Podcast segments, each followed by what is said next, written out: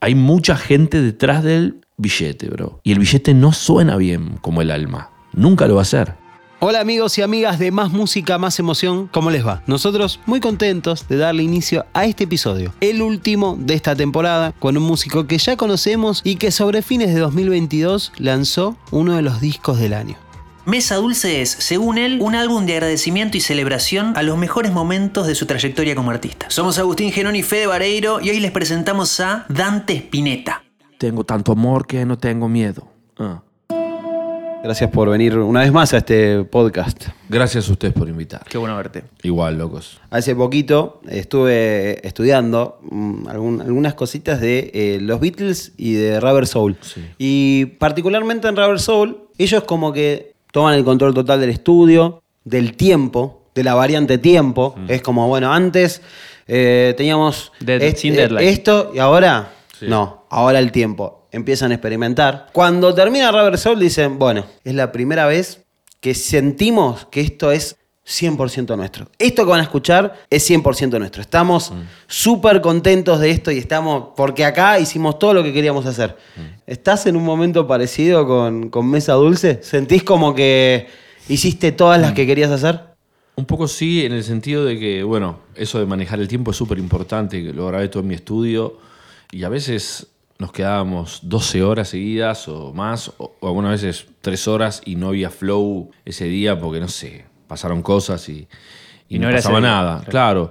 Eh, y creo que mm, es importante eso, el, el- el- el momento también algunas veces de que, viste que hay una especie ahora de situación de que no te podés aburrir en nada porque obviamente hay un exceso de info con los teléfonos, con todo, como que siempre tenés la cabeza en algo. Y es importante en el estudio aburrirte un poquito por momentos, porque eso genera que la cabeza busque otro camino. O sea, como un, como un acto de supervivencia mental, la cabeza empieza a buscar y empieza a jugar con ideas, que algunas veces son tapadas por el exceso de, ¿no? de- Estímulos. de estímulos, exacto. Y yo había leído un par de cosas como que artistas, no sé, como Rihanna, creo que leí Justin Timberlake y otros más, no sé qué, que cuando se metía, o sea, las etapas de grabación andaban con un StarTAC, uno viejo de mensaje de texto y Ah, nada más. total. Cosa de que no te puedas distraer, ¿entendés?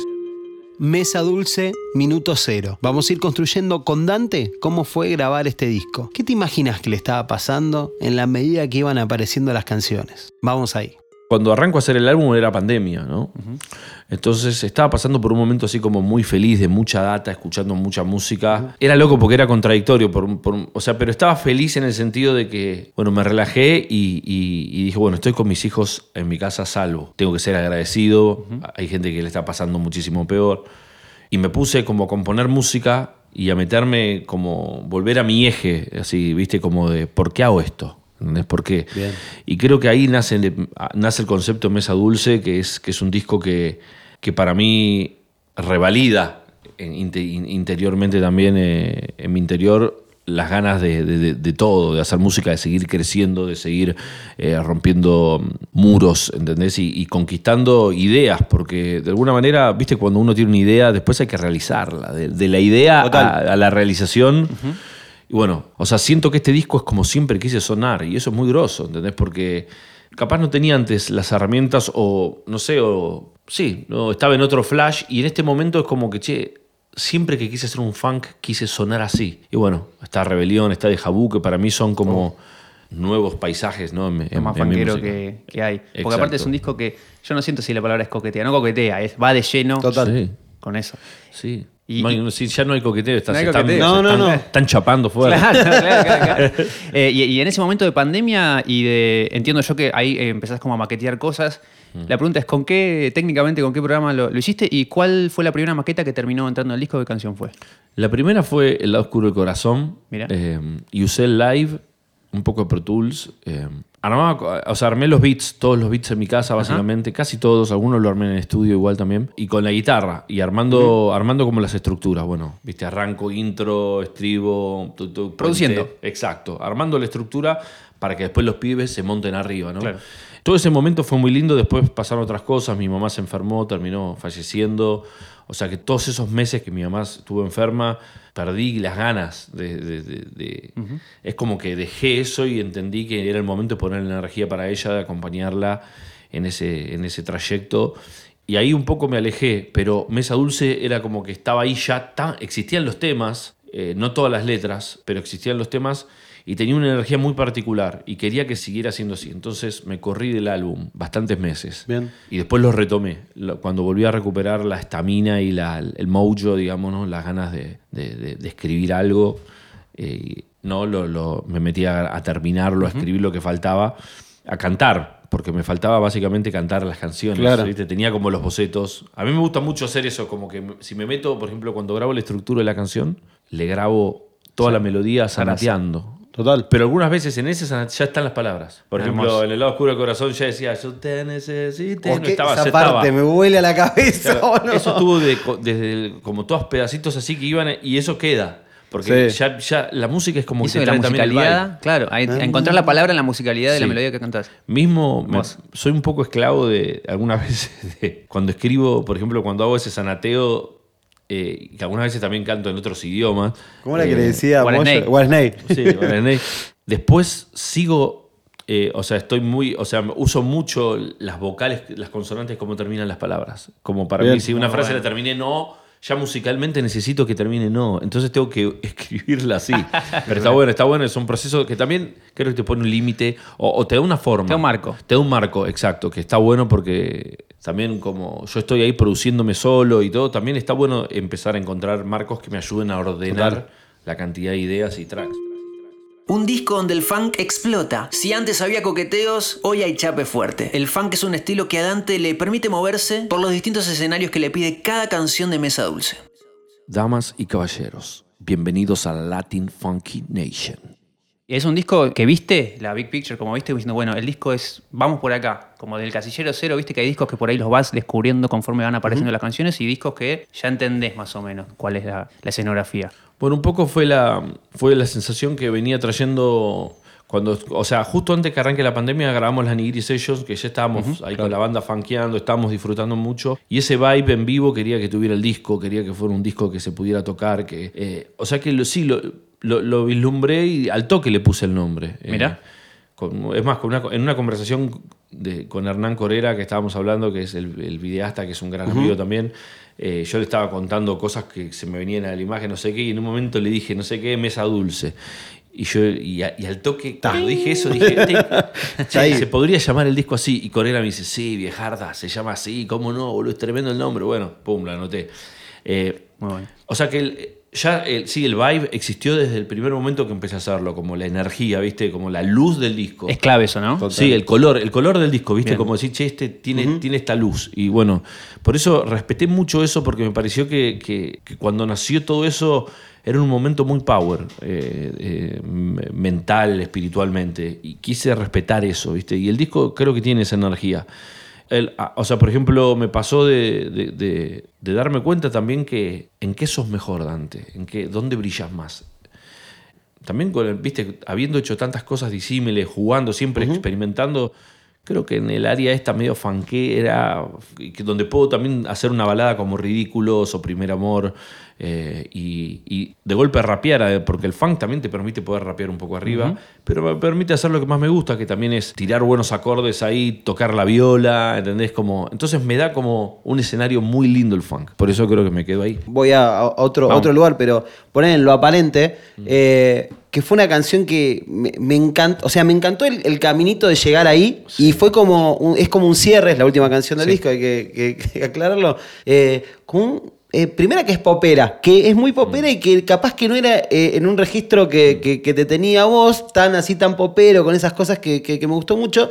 Y aparte como un cierre muy luminoso. Me dio Sí. como eso, ¿viste? Como tipo, el camino termina acá y termina así abierto a, a- y es un poco lo que contabas de, de- también de, de la foto que, que tenés de- de- del momento de- de- del disco, ¿no? Totalmente. Esa es una de mis favoritas, lo aparente.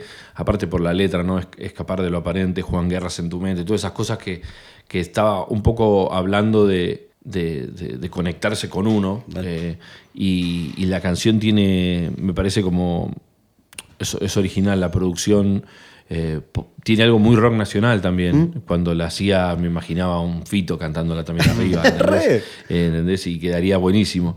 Y son las influencias. Bueno, Argentina tiene, tiene como un- un- ha hecho bastante funk, digamos, de alguna manera, desde. No solamente Ilakuriaki, ¿no? Pero digo, desde Charlie, Fito, mi viejo con Jade, hay cosas súper funkeras. Eh, creo que hay, hay, una, hay una escuela de eso eh, y de, de canción muy gigante en Argentina. Sí, Y me- en esa canción pude mezclar un poco ahí esa, es una influencia más argenta que me copa. Media Signs of the Times también, medio de ese palo así, sí, sí. Mezclado con, con- con algo nacional. Yo celebro que hoy ponerle, contrario a otra época, que se volvía todo una mirada de, de señalar y de, de detectar lo que sonaba a, a buscar referencias afuera o a señalarlo de extranjerizante, viste que ustedes lo habrán fumado toda Sí, la mal. vida. Sí, sí. Hoy la situación es otra, por lo menos nosotros lo entendemos así, vos lo, lo sentís de la misma manera. Sí, creo que el mundo en, en ese sentido es capaz una de las cosas buenas de, de, de la, de, la, de la hiperconectividad que hay, ¿no? Es Entre que- una o dos está, está esa. Claro, digo, es como que, bueno, todo, todo, o sea, Para escribir un disco por ahí no tanto como Sí. Rihanna, pero para, Claro. para- para- Porque viste que está todo conectado, está todo conectado y yo puedo ver las influencias de en Fito de Prince también y, de- Claro. y en Charlie también de Prince. Las puedo ver las influencias eh, y creo que yo también tengo esas mismas influencias también de Prince. Claro. Eh, y, y está bueno porque reconozco esas, esas cosas de las épocas. Che, en este momento estaba pegado a esto, claro. Sí, sí, sí. había- cuando vas a buscar eso está Oh. buenísimo. había referencias mundiales también muy grandes, que yo, eran momentos muy fuertes de la Las música. pérculos bajos, tipo. Sí, obvio, como- la gente que trabajó, bueno, vos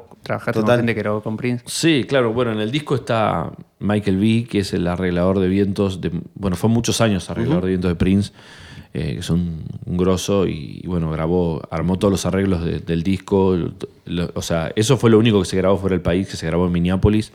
Tremendo. Y, y nada, quedaron increíble. Eso lo tenías maqueteado también por el Rebellion, los, eh, como la- las partes de vientos. ¿Vos lo tenés maqueteado? No, no, no. es no. como- Los vientos yo se los doy que haga Ah, lo que quiera. claro. Y No, porque es, es- es- ese no, porque flaco- suena- Mandaste y le dijiste, jugá. Claro, ya le mandé, o sea, ya le mandé todo tocado. O sea, estaba todo, bajo, bata, teclado, Claro. todo. Tiene toda la armonía armada. Y el chabón se basa en los golpes de eso, en las melodías de la voz. Zarpado. Eh, y está bueno porque entiende. Es más, me manda un montón de opciones más. Uh, Es- es, es me muy loco. Yo después edito, edito un poco porque, claro. Copias, Claro. Sí, me dice, che, boludo, querías un solo acá, no, bueno, te, te mando 10 ¡Oh! ¡Ay, qué lindo! Están todos buenos, boludo. No termina nunca loco. la paranoia cuando terminamos el disco. No, no, es espectacular. ¿no? Porque bueno. puedo- está bueno porque también me queda data, por ejemplo, para hacer versiones en vivo diferentes. o Tenés cosas. ahí espectacular. Ah, hay- Re- hay- Rebelión es un, para Sí, es un un punto alto. Y también esto, lo que hablaba Agus del, de lo aparente cerrando el disco, Rebelión es como play. Oh. Estoy adentro Sí, ya sí. Bueno, bueno, era un poco el flash ese, ¿viste? Como que ya. pa, pa, pa, pa, pa, pa, pa. Zarpado en vivo. Hay que decir que, pasó algo ahí en ese momento cuando lo escuchamos en vivo. En vivo, en vivo suena duro, boludo. Va a Pero- sonar duro cada vez más, aparte. Y es como una canción que tiene vientos, tiene intro, tiene estrofa, tiene estribillo, tiene puente, pero dura tres minutos y medio. Yo no sé en qué voy ayer, pero Yo pensé que era como, ¿viste? Como que tiene todo un viaje, tiene un auto, tiene un solo. Bueno, un resumen. Gracias. Eh, Gracias. La identidad musical de Dante se forjó desde la mezcla, desde la cruza, desde lo que muchas veces no se puede clasificar, aunque tengamos el vicio de intentar encasillar en lo conocido. Hay algo que, que me parece, en muchas entrevistas que, que te hacen siempre me- mencionan la misma cuestión. Yo creo que sos, sos vanguardia, siempre fuiste vanguardia, siempre fuiste vanguardia y, y no, no, no hace falta entrar en el capítulo IKB porque ya le hemos hablado inclusive En este en, podcast. en el podcast y vos lo, lo hablaste también un montón. Pero vanguardia de esa, eh, o sea, vos, vos tirás una semilla, eso florece y aparte echa raíces. Eso, eso me parece que es innegable. Eh, me pasa con Mesa Dulce que siento que mucha gente está diciendo, ah, suena como Sly, suena como Prince, suena como Stevie Wonder, como, como una cuestión clásica, pero, pero con algo nuevo. Loco, esa es la identidad del chabón, eso es Dante. Claro. Dante es eso.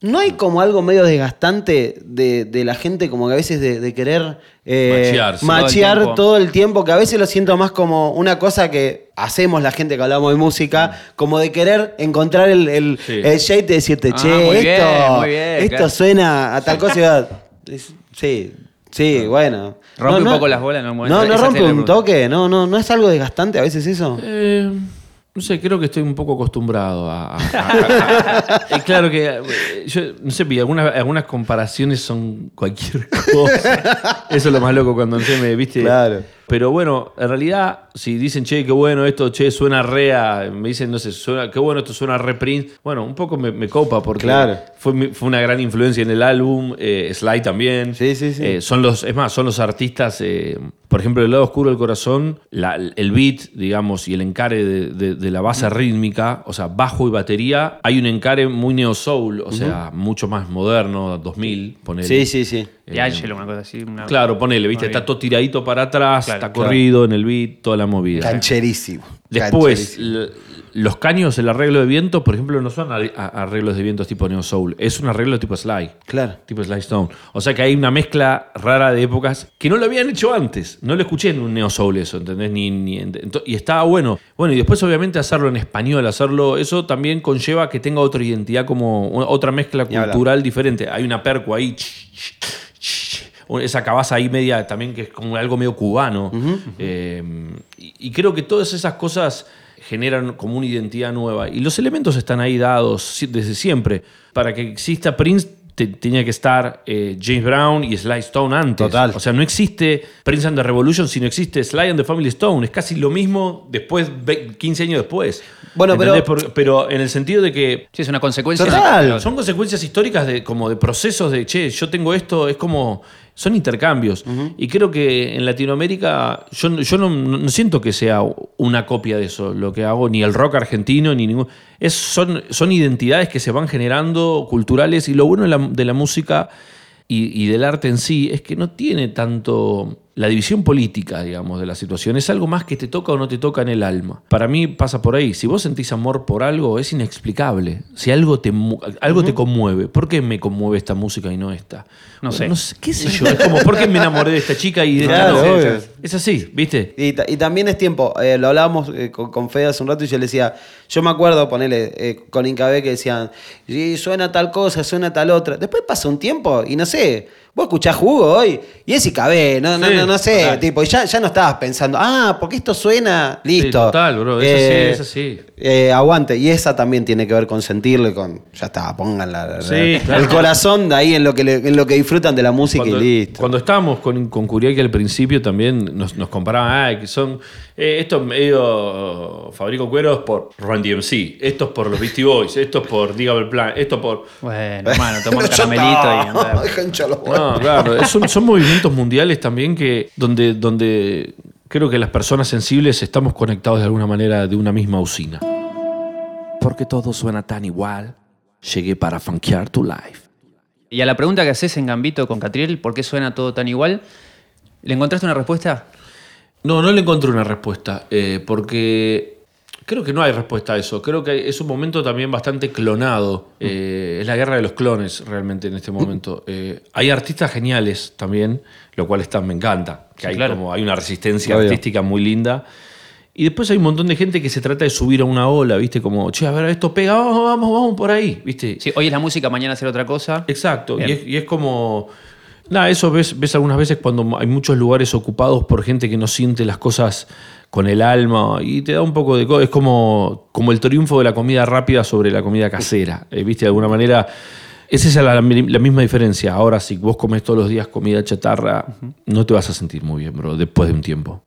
Y con la música, la música es alimento para el espíritu, ¿no? Y, y creo que, que hay que balancear, ¿no? Y, y, qué sé yo, los, los- bueno, los mismos los invitados que están en el disco son toda gente talentosa, desde los músicos hasta Trueno, a Catriel, son todas personas que admiro y que hacen las cosas porque realmente las sienten. ¿no? Y, y eso es importante para mí. Clavar bandera ahí también, decir, che, volvamos a las fuentes con esto, que no se desvirtúe todo. Claro. ¿entendés? Porque, porque no hay necesidad tampoco. Y son, y son dos artistas, Catriel y, y Trueno, artistas de discos también, ¿viste? Sí, totalmente. Bueno, aparte nada, como- o sea, yo lo- o sea, los conocí a los dos hace, hace un tiempo eh, y los, los, o sea, a Catriel lo conozco desde antes y a Toreno yo lo veía desde que era chiquitito, cómo rapeaba, cómo se calentaba en los freestyle, cómo, y el corazón que ponía, viste, che, este pibe la parte. Y nada, y después empezó a sacar temas y la partió aún más y, y la- y nada.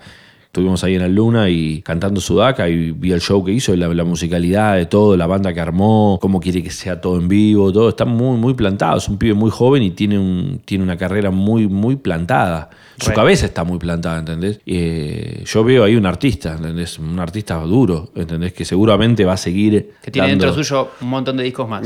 Totalmente, y con Cato pasa lo mismo. Re. Con Cato, bueno, tenemos muchas cosas en común, nos gusta ¿Te ves tocar poco- instrumentos varios. ¿Te ves eh, un poquito en Catriel? ¿Algo? Eh, bueno, es, yo sé que mm, Cato me vino a ver siempre y es un, es un pibe que, que tenemos cosas en común en ese sentido, que nos gusta, por ejemplo, producir, meter mano en muchos instrumentos al mismo tiempo. Claro, Tocar la eh, viola ni hablar. Claro, no, y es, es un pibe súper talentoso y que no tiene, no tiene límites Cato también en ese sentido, es libre. Eh, y a mí, me- a mí me copa mucho la libertad. Más en este momento me siento más libre que nunca. Y eso es, eso es algo muy grosso. La libertad me la dio el conocimiento también, creo, ¿no? De, de mandarme y de, de autoconocerme a mí mismo, pero también de después de tantos años de, de darle, desde 30 años de darle, bueno, llegar un momento de decir. Estoy re en paz conmigo, ¿entendés? En ese sentido. Y eso me da una libertad muy grande, ¿entendés? Sí, porque sé lo que valen las cosas también, para mí, por lo menos, ¿no? Viste, cada uno tiene su escala de valores en las cosas y sus prioridades. Mi prioridad en la música, y eso no es vender álbumes eh, o, o- o la plata que tenga en el banco. Obviamente a todos nos gusta, ojalá me vaya a la reputa madre, me está yendo muy bien eh, y seguramente vaya cada vez mejor porque estamos trabajando para eso y me encanta. Pero mi tesoro y dónde está mi guita, digamos, es saber que estoy haciendo lo que amo, ¿entendés? Claro. Que estoy haciendo lo que elegí y el, el camino que elegí hacer. Podría hacer otro mil más para hacer más comercial. O sea, o sea, caen de maduro. Che, hagan Kuriaki con todos invitados nuevos haciendo las canciones clásicas. Uno. Claro. Dante, hacete el, sos el padrino del rap en Argentina, hacete una con todos los pibes, todo. eh, Digamos, y es lo que. no, yo hago lo que tengo ganas de hacer y corta. Si vende, vende, y si no vende tanto, no vende tanto y ya fue. Porque, ¿qué es mi guita? El valor está ahí. El valor es ser quien soy, bro. Y es así, seguir teniendo esa identidad, eso es lo que me mantiene fresh, lo que me mantiene joven, lo que me mantiene en, en búsqueda de, crec- de crecer constantemente, ¿entendés? no detrás del billete. Y ahí es donde hay un, un choque muy fuerte en, en- en la música, que es que hay mucha gente detrás del billete, bro. Y el billete no suena bien como el alma. Nunca lo va a hacer. Porque también me acuerdo de, de la vez que hablamos en el primer- la primera nota que hicimos para el podcast, que hablamos de, no para repetirlo, pero de, de esto que decís, aplicado a tu carrera, eh, con Elevado, con, con el apagón, con los discos. También, como tuvo mucho costo hacer lo que vos quisiste hacer, y acá estamos. Así que eso Total. es una celebración también. una celebración. Con mesa dulce Sí. incluida. Todo, Eh, y la Kuriaki, todo. Para mí, Claro, todo, bueno, todo, obvio. todo el camino recorrido es para llegar acá es- es- y, es, y es parte de la vida. Inclusive las cosas que capaz. Eh, hay cosas que siento que está más inspirado que otros momentos ¿no? de la vida, pero estoy súper orgulloso de todo. Y Dile Kuriaki, no soy de esos artistas que reniegan del pasado. Eh, y la Kuriaki a mí me encanta, boludo. El otro día, hace poco salió Horno para calentar los mares, que era nuestro segundo disco. y Yo tenía 16 años, bro.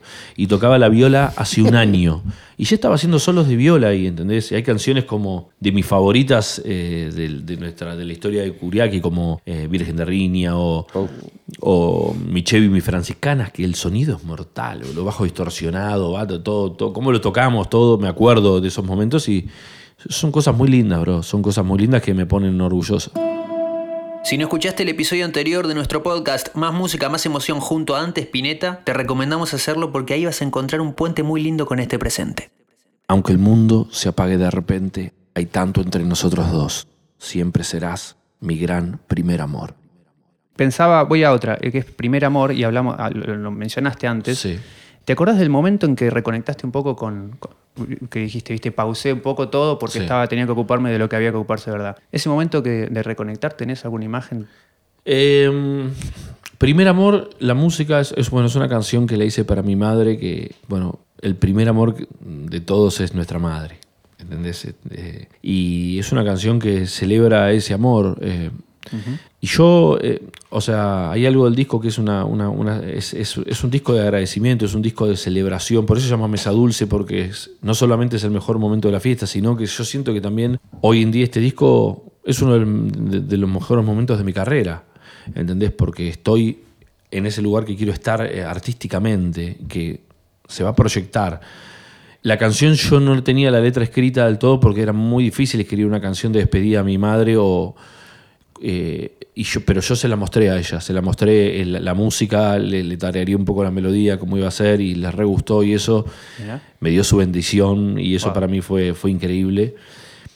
Eh, y bueno, después de que falleció mi madre, que, que por suerte me pude despedir de ella de todas las maneras posibles, de hablar todo y todo, que no siempre es así, y en eso también entiendo, ya habiendo perdido a mi padre también, que tuve la posibilidad de hablar muchas cosas con ellos y, y, viste, y que, se, y, y que se vaya y uno aceptar en paz Claro. esa situación, aunque es, obviamente es hiper doloroso. Pero bueno, pasaron los meses después y en honor a, a ella también y todo, era hora de terminar lo que tengo que hacer. ¿Entendés? Mi vieja es una persona que vivió, que, o sea, tuvo una vida muy heavy, historias muy tremendas eh, y siempre salió para adelante con una fuerza increíble. Y ese es un ejemplo muy grande a seguir. Entonces, eh, la muerte no puede eclipsar a la vida. ¿entendés? Y hay que, hay que meterse y terminar lo que había que hacer con la luz que, que requería el asunto, en honor a ella, en honor a mi padre y a, a los, que, a los que están y a los que se fueron y nada, y avanzar. Así que hubo un momento que, que me empezaron a salir las letras, no sé cuándo fue exactamente, pero después de, de varios meses, te diría, paré de grabar, para serte sincero, paré de grabar como ocho meses, una cosa así, nueve meses, que fue todo ese proceso, ¿viste? Eh, que el disco quedó como en pausa. Eh, no, escribí más nada, bro. Ese fue el único momento en mi vida que no escribí nada. Eh, pero bueno, tenía que ser así y no me arrepiento para nada, es parte del- de lo que tenía que ser. Pero cuando volví a grabar, ya tenía su ángel guardián también conmigo y otra, y la sensación de que, bueno, vamos con toda. ¿Por qué? Porque valoro el tiempo acá, en este plano, porque va- valoro el haber tenido los padres que, que tuve, eh, y porque tengo el don también de poder escribir una canción y, compartirla con la gente, loco, y que pase algo, que se genere algo, una buena vibra, un... ¿Entendés? Emocionar a alguien en alguna canción y hacer bailar en otra. Y eso para mí, boludo, es, es- tengo que estar súper bendecido en un mundo muy duro. eh, así que estoy muy, muy agradecido, digamos. Gracias. Espectacular. Gracias, vieja. Aguante, en serio. Muchas gracias por tu tiempo. Qué lindo. Segundos instantes finales de este episodio de Más Música, Más Emoción con Dante Spinetta. Recurrimos nuevamente a Dante para que nos saque las dudas de un disco hermoso. La otra vez fue a eh, Puñal y todo el recorrido Sí. que tuvo con IKB hasta llegar a grabarlo. Y en este caso Mesa Dulce, también con un proceso especial que celebramos, Agustín Genoni. Eh, Federico Vareiro, recomendación. Sí. Posta, vayan a escuchar ese episodio.